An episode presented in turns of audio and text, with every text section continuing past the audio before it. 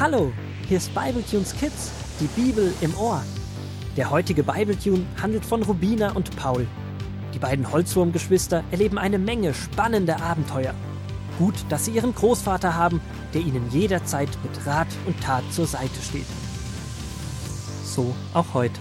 Als Paul mit 200 Stundenzentimeter mit seinem neuen Rindenskateboard durch den Flur der Familie Wood rollt und unglücklicherweise Rubina anrempelt, die gerade dabei war, ihre Eiswürfel-Limettenbrause einzuschütten.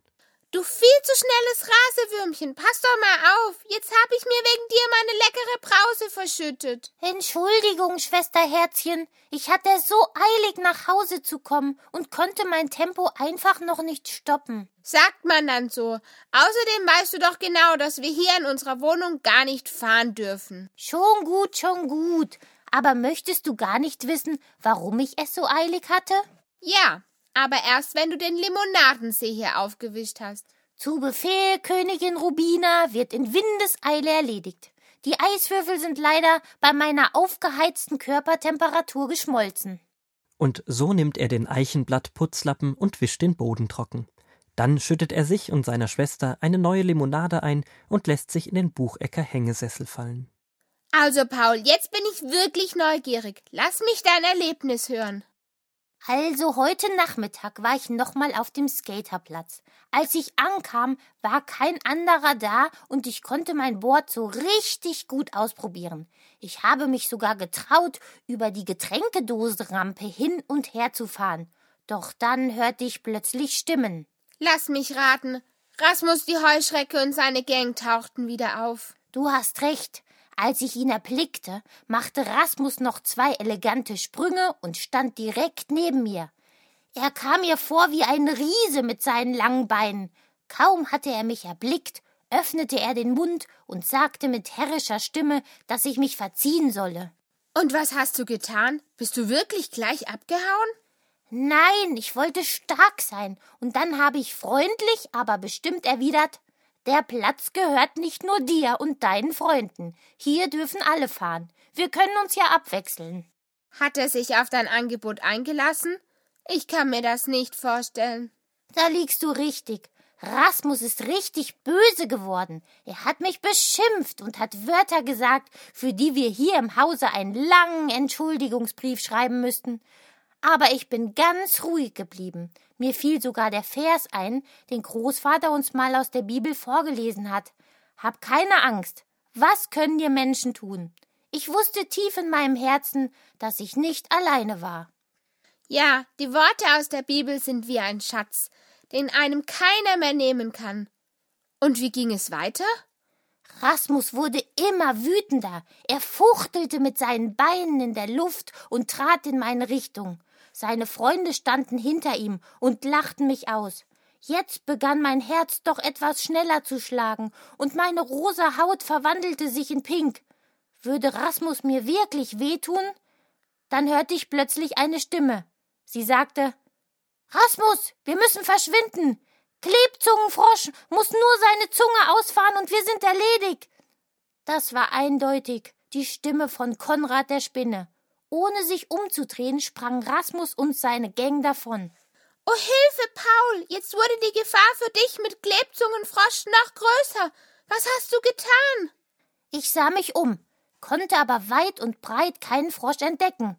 Bevor Rasmus mit seiner Gang hinter der Brombeerhecke verschwand, drehte sich Konrad noch einmal kurz um und lächelte mich an. Soll das heißen? Konrad, ein Freund von Rasmus, hatte den Mut, dich zu beschützen? Ja, so muss es gewesen sein. Und ich weiß immer noch nicht warum. Das ist ja wirklich unfassbar.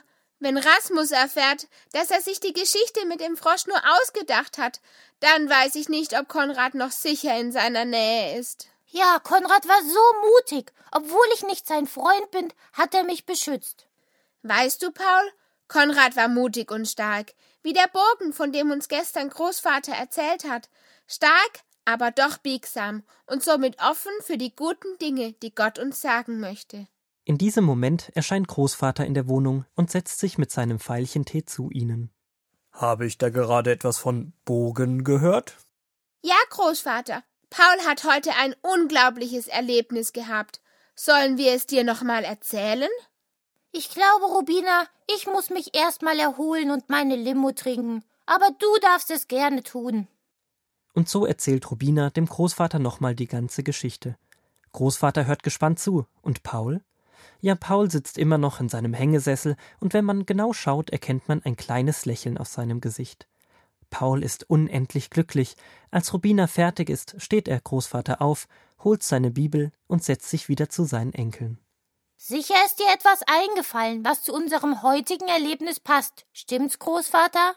Ja, gestern habe ich euch erzählt, dass das Volk Israel immer größer wurde und der Pharao Angst bekam. Ja, seine Angst wurde so groß, dass er sich etwas Schreckliches überlegte. Ich lese euch die Stelle vor.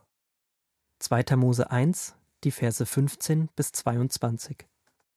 Da bekam der Pharao Angst, sie könnten zu mächtig werden, und er befahl den Hebammen, die den Frauen halfen, wenn sie ein Kind bekamen, Immer wenn eine Frau einen Jungen zur Welt gebracht hat, müsst ihr ihn töten. Nur die Mädchen dürfen am Leben bleiben.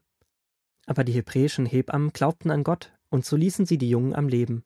Der Pharao merkte das und schimpfte mit ihnen, aber sie sagten Die hebräischen Frauen sind stärker als die Ägypterinnen. Bevor wir kommen, haben sie ihre Kinder schon zur Welt gebracht, und dann können wir nichts mehr machen. Darum belohnte Gott die Hebammen und tat ihnen Gutes.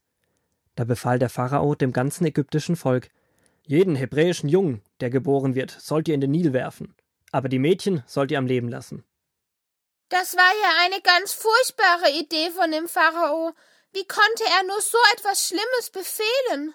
Umso mutiger waren die Hebammen. Sie haben den Müttern aus dem Volk Israel geholfen. Sie haben sich auch einen Plan ausgedacht, um ihnen zu helfen.